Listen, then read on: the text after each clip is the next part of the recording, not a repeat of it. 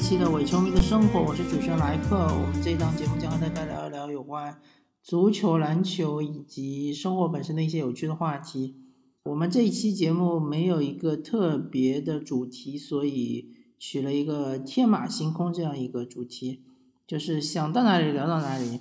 那么首先和大家聊聊法网吧。对于艰难的二零二零年来说，三大满贯原来不是四大满贯嘛？温网已经取消了，那么三大满贯基本上尘埃落定。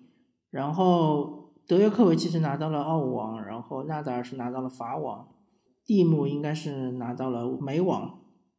其实含金量来说，应该是澳网的含金量最高，因为德约科维奇是半决赛战胜了。应该不是费德勒就是纳达尔，然后他最终好像是决赛战胜了蒂姆。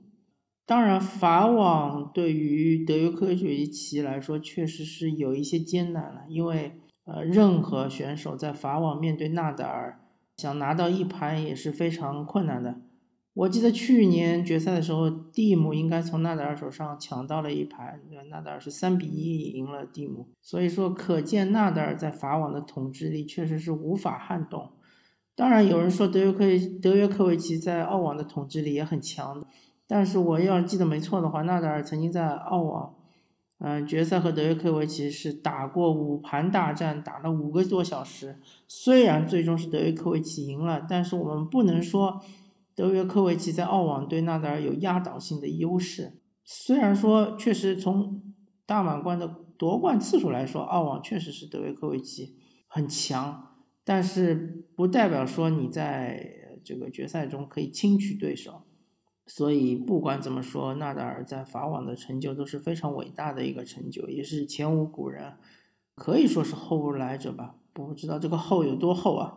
如果你说一两百年之后，那也许我就无法预测。但是最近在在我们在世的情况下，我相信不会有人打破这样一个记录啊。基本上在法网已经是一百胜了，太厉害了，太厉害，一百胜两负啊！那纳达尔现在已经追平了费德勒，我觉得他反超费德勒也只是时间的问题。至于大家，其实很多人看好德约科维奇，觉得他硬地能力比纳达尔强，对吧？这一点我不否认。但是不要忘了，德约科维奇他虽然说澳网的统治力很强。但是他在美网其实每每每都是非常的萎靡的，有一个原因或者说有一种说法说，因为他前面打的太累了，拼了澳网、法网加温网，然后中间还有各种北美、印地大师赛，打完之后到了美网之后状态下降。但是不得不说，德约科维奇他的印地的强，放在大满贯赛来说，只是体现在澳网上，而并没有体现在美网上。另外，最近德约科维奇对于温网也有一定的统治力啊，啊，这点我不否认。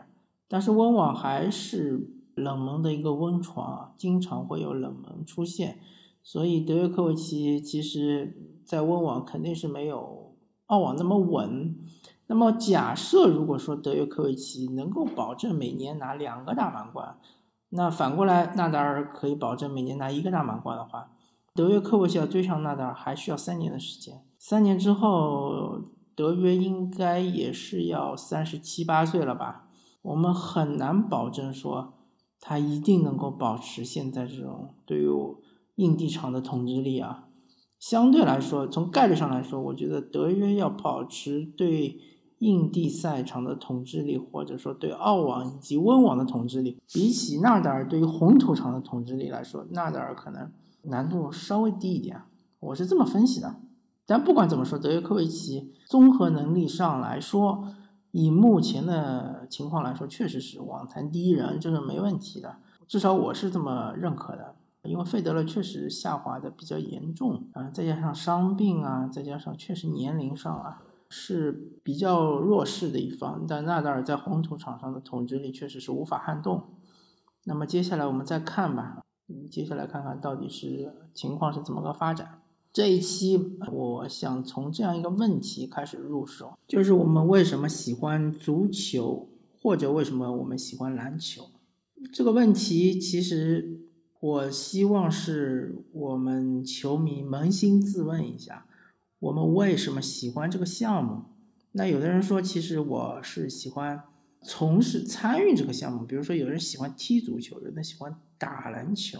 那也有很多人，他其实不喜欢从事这个项目，而喜欢去看别人从事这个项目。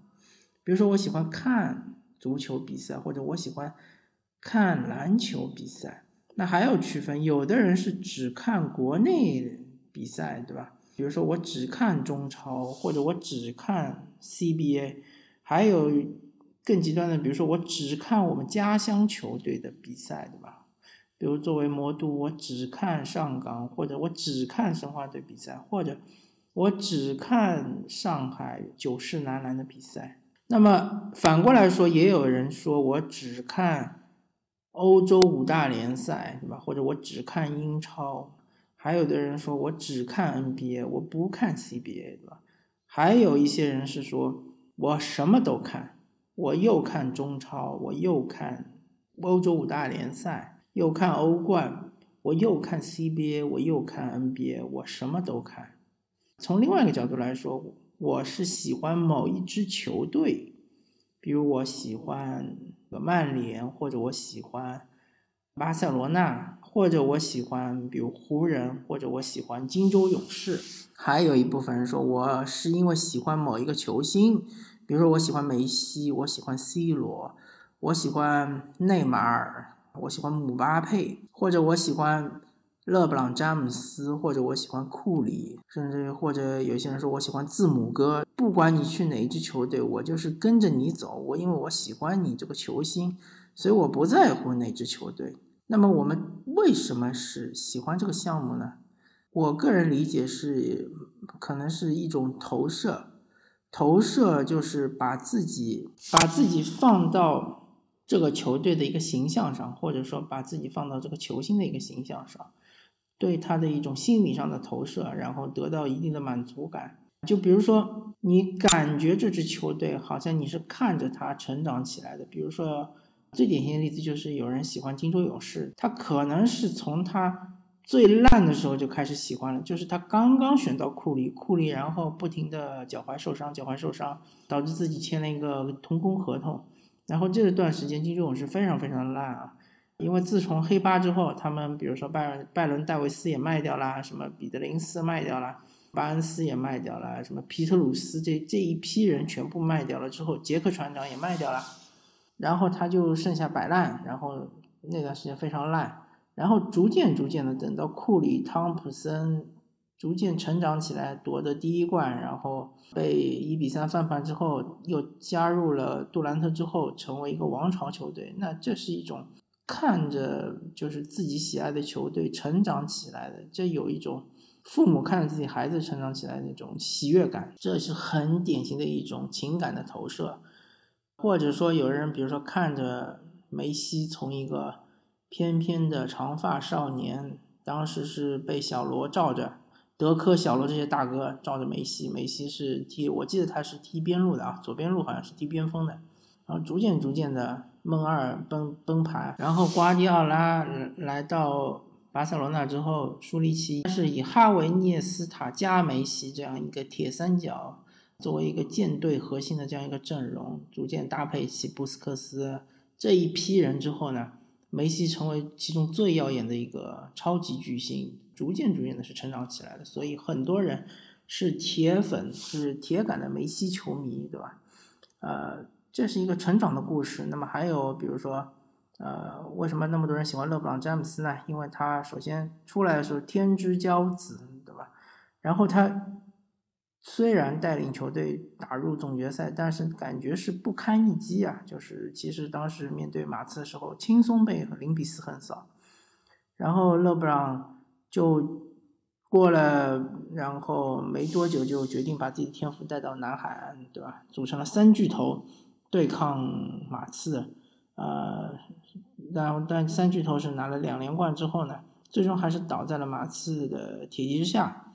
那然后，勒布朗又回到了他的家乡，回到了梦开始的地方，回到了骑士，重新带领他的小兄弟勒夫和欧文，对吧？又再一次对抗当时的巨无霸球队金州勇士，又拿到了一个冠军。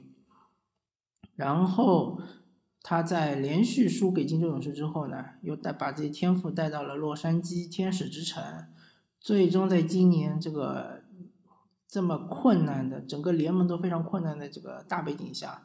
最终又圆梦了，拿到了第四个冠军。他这个故事非常有传奇色彩，对吧？非常的戏剧性，跌宕起伏，所以大家就把自己带入到勒布朗詹姆斯身上，对吧？感觉，呃，他的这个经历非常的，呃，有意思。如果自己的人生也像他这样，就就太好了。那么，嗯，不管怎么说嘛，就是一种代入感，对吧？嗯，那么。我又要回头问一个问题了，就是说我们为什么喜欢自己的国家队呢？对吧？因为不管怎么说，你说男篮国家队也好，男足国家队也好，在整个大环境来看，在国际上来看，都不算是一支强队。硬要说的话，男篮国家队还算是亚洲地区相对来说比较强大的球队。但是我这里要给大家泼一盆冷水，以我们男篮现在的这个人才储备。包括我们比较僵化的这种培养机制，包括我们这些男篮教练的这种理念，对吧？非常拒绝现代篮球这种理念来看，呃，我们被整个亚洲地区抛下，真的是迟早的事情啊！啊，而且我估计下一次，比如亚洲杯或者是亚运会的时候，就会明显的体现出来我们的这个落后的态势啊！嗯，那为什么我们就是那么多球迷还倾注那么多的关注，关注点关注在男篮和男足身上呢？那我这里就要呃有一些自己的看法。首先就是本身是一种民族主义情绪，对吧？嗯，不管怎么说吧，呃，就是我们的男篮或者男足对呃。国外的那些呃国家队的比赛，有一点像是这个战争，对吧？有点像是我们的子弟兵在和别人打仗的这种感觉。特别是国内的舆论这么一烘托，大家就真的带入了，感觉是啊，我们的子弟兵在国外打仗。那其实呃，现在很多很多的这种体育比较发达的国家，包括像是呃足球发达的，像是。美呃，这个巴西啊、阿根廷啊，或者是呃，像是篮球比较发达的美国啊，或者是像呃这个西班牙，他这样的这些国家，呃，很多球迷其实是比较看得开的，就是认为。呃，运动就是运动，对吧？运动员应该享受运动，而球迷也应该享受运动。但我们好像是做不到的。我们就是认为运动就是战争，对吧？就是现代文明的战争。呃，所以说我们的球迷很放不开，也很放不下，就认为，比如说啊，随便举个例子，比如说我们的男足踢日本，叫往死里磕，对吧？一定要把日本打赢。那明明知道这个。呃，水平差距很大，是吧？那当然就是说，足球对日本，我们可能哎也输也就算了，是吧？因为我们也知道，确实，呃，这个赢的可能性很低。就算日本出三队，我估计我们足球队也踢不过。但是如果篮球我们输日本的话，我靠，这个就直接炸锅了啊！然后就会这个批评铺天盖地的，就说你们这帮叉叉叉叉叉怎么回事？怎么连日本都打不过？啊，好吧，那我在这里先给大家打个预防针。我觉得我们今后几年可能会真的连日本都打不过，而且会经常输日本。大家要知道，日本的后卫一向不差啊，日本是亚洲后卫里面比较强的一支国家队。他们什么？之前有一个日本国手，应该是在 NBA 是呃效力啊，好像是在灰熊吧，但就是说可能上场的机会不太多。大破永泰啊，好像是对吧？你看我们国家的最强后卫郭艾伦，或者是呃像像什么赵睿啊，或者是呃呃这一批就是反正大家都是顶尖水平对吧？水平都很不错，在 CBA 是。呃很强的啊，呃，但是你真的去 NBA 呢，你去一支夏季联赛的球队，你能打得上吗？你能一场比赛打多少时间呢？对吧？你能拿什么分数啊？你能拿什么数据呢？再说到日本的正儿八经靠选秀进入华伦奇才的八村垒，对吧？不管从各方面来说，从天赋啊，从他的年龄啊，从他这 NBA 积累的经验来说，都是远远超过我们国家的内线任何一个球员。什么易建联啊，什么周琦啊，或者是什么这个呃王王哲林啊，包括任何的什么李慕豪之类的，完全不是他的对手啊！我不是说妄自菲薄，如果说真的大家有机会在国际赛场上看一下。呃，中国遇日本你就知道了，这种在 NBA 锤炼过的球员，真的在面对你这种 CBA 里面打球的球员，这完全是降维打击啊！再加上日本的射手一向都不差啊，这一点我请大家注意，我们国家现在已经是很缺很缺射手了。这个日本、韩国他们其实很注重这种投射能力、小小技术的啊，这一点。呃，其实我们很快我们就会发现，我们是打不过日本的，很正常，没问题。那所以说这个呃，如果我们比如说输了日本了，或者说连续输给日本了，我觉得我们国内球迷就会受不了，就会有一种呃非常极大的屈辱感，对吧？嗯，感觉好像是嗯，好像是又来了一场抗日战争，对吧？又被日本打败了，这种感觉，这个很奇怪啊！我觉得，我我个人觉得是很奇怪，但是在放在国内环境里一点都不奇怪。但如果你请一个欧美的球迷来看，比如说，呃，我们举个篮球的例子，湖人和凯尔特人是宿敌，对吧？死敌。如果说湖人，比如说总决赛赢了凯尔特人，当然凯尔特人球迷很伤心，对吧？肯定会很伤心，但是。不会说有一种很强的屈辱感，对吧？他们只会觉得，哎，好吧，呃，让湖人先，呃，爽一阵子，或者让他们先占一阵子上风，没关系，我们可以卷土重来，对吧？而且篮球只是篮球，生活还要继续，啊，大多数人会抱这种感觉，然后就下个赛季继续关注凯尔特人，他才不会鸟你湖人怎么去庆祝或者怎么样，呃。怎么说对吧？呃，你的球星会怎么挖苦凯尔特人？他不在乎这些。或者比如说皇家马德里和巴塞罗那，它是世纪死敌啊。如果说比如说在世纪大战中，皇马是狂胜巴塞罗那，对吧？好像这个事情呃，最近 十年好像没发生过。我假设一下，狂胜巴萨。而且你要知道，加泰罗尼亚地区是有呃政治上的一些，就是和西班牙是。呃，有一些反正就不和的啊，其实是非常敏感的。然后，如果万一发生了这个事情之后，我觉得巴塞罗那球迷也不会说真的感觉天塌下来了，或者真的感觉你们这帮傻叉叉叉叉叉咋咋回事儿，对吧？或者是要求他们解散，不存在这种情况的，或者有，但是这是非常少的极端球迷，他们还是觉得要享受足球。皇马踢了一场非常漂亮的比赛，对吧？赢了巴萨，我们就应该，呃，向皇马致敬，对吧？或者说，我们巴萨是不是要向皇马学习一下，看看他们有什么先进的理念，对吧？我们是不是也可以在我们拉玛西亚的青训营里面也用一用，对吧？然后想办法赶超皇马。而且，其实历史总是这种，就是，呃，怎么说呢？就是皇马和巴萨，它总是交替着。辉煌的，他总是这样的，因为一方辉煌的话，肯定会压制另外一方。比如说巴萨宇宙队的时候，六连冠的时候，皇马确实是被压制住了。但是，一旦巴萨呃他的统治力下降了之后，皇马马上就起来了，对吧？马上就欧冠三连冠，这都是很正常的，完全没没有那么呃大家想象那么严重，对吧？呃哦，不好意思啊，那个国家队说说着又说到俱乐部了。那其实就是意思是一样的，比如说，嗯，国家队也有死敌嘛，好像意大利和德国好像就是死敌，对吧？嗯，但是真的就是，比如说，意大利赢了德国，狂胜德国，或者德国狂胜意大利，也不会有什么太，怎么说呢？有很多球迷有太极端的想法，或者比如说当时德国，对吧？在世界杯在巴西，巴西主场。七比零狂胜巴西，对吧？赢了之后，虽然说很多球迷很伤心，对吧？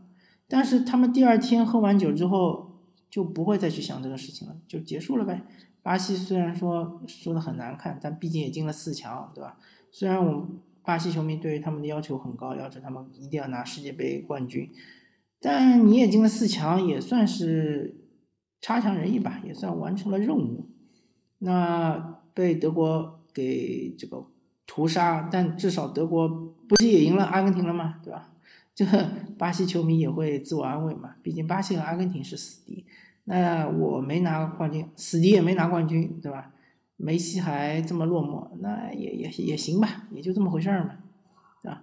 我觉得我们的很多球迷缺少一种自我，就是消解或者说自嘲或者说一种自我安慰这种呃这种情感，他就老喜欢钻牛角尖，老觉得这个这个比赛非赢不可，对吧？赢了好像怎么怎么样，输了好像又怎么怎么样，特别是把这个感情投射在国家队身上的时候，所以导致我们国家队的球员非常的压力非常大，非常的紧张啊，特别是什么呃，就是男足的话就是世界杯外围赛，呃，男篮的话就是奥运会外外围赛，就是面对这种大赛是放不开。当然水平差也是一方面，对吧？确实我我必须要承认，我们不管从男足也好，男篮也好。呃，水平确实不高，但是你有没有想过，是不是我们球迷的期望值太高了呢？是不是有一些不切实际的期望？就是觉得男足你不管再差，你应该要进十强赛吧，对吧？或者你再怎么样，你你这么多次了，你总要冲出一次亚洲给我们看看吧，带我们去一趟世界杯吧，是吧？男篮的话就觉得，哎呦，你连奥运会都打不进，那你还搞什么男篮？解散算了，这。这种想法都是非常幼稚的啊，非常的，嗯，就是不切实际的很多想法，因为你根本就不了解现在的男足和男篮到底是个什么水平，对吧？你的竞争对手亚洲的这些球队到底是个什么水平，对吧？我随便说一下，你你你说你是，比如说，呃，你希望男足要打进十强赛，对吧？那你。你想想，你随便数十支，呃，亚洲的比较强的球队，你对于他们真的了解吗？啊，你对于我们就不要说日本、韩国、澳大利亚、伊朗这种，或者沙特这种特别强的卡尔塔尔这种特别强的球队，那不用说，我就说说稍微弱一点的，什么巴林、阿联酋啊、泰国啊这种，越南啊这样的球队，你真的了解他们了吗？他们打法是怎么样的？他们现在最近是？什么样的水平，对吧？你就中国国家队真的踢得过他们？这不见得呀，对吧？很难啊。那然后你说男篮，男篮的亚洲那个奥运会亚洲区的名额只有一个，对吧？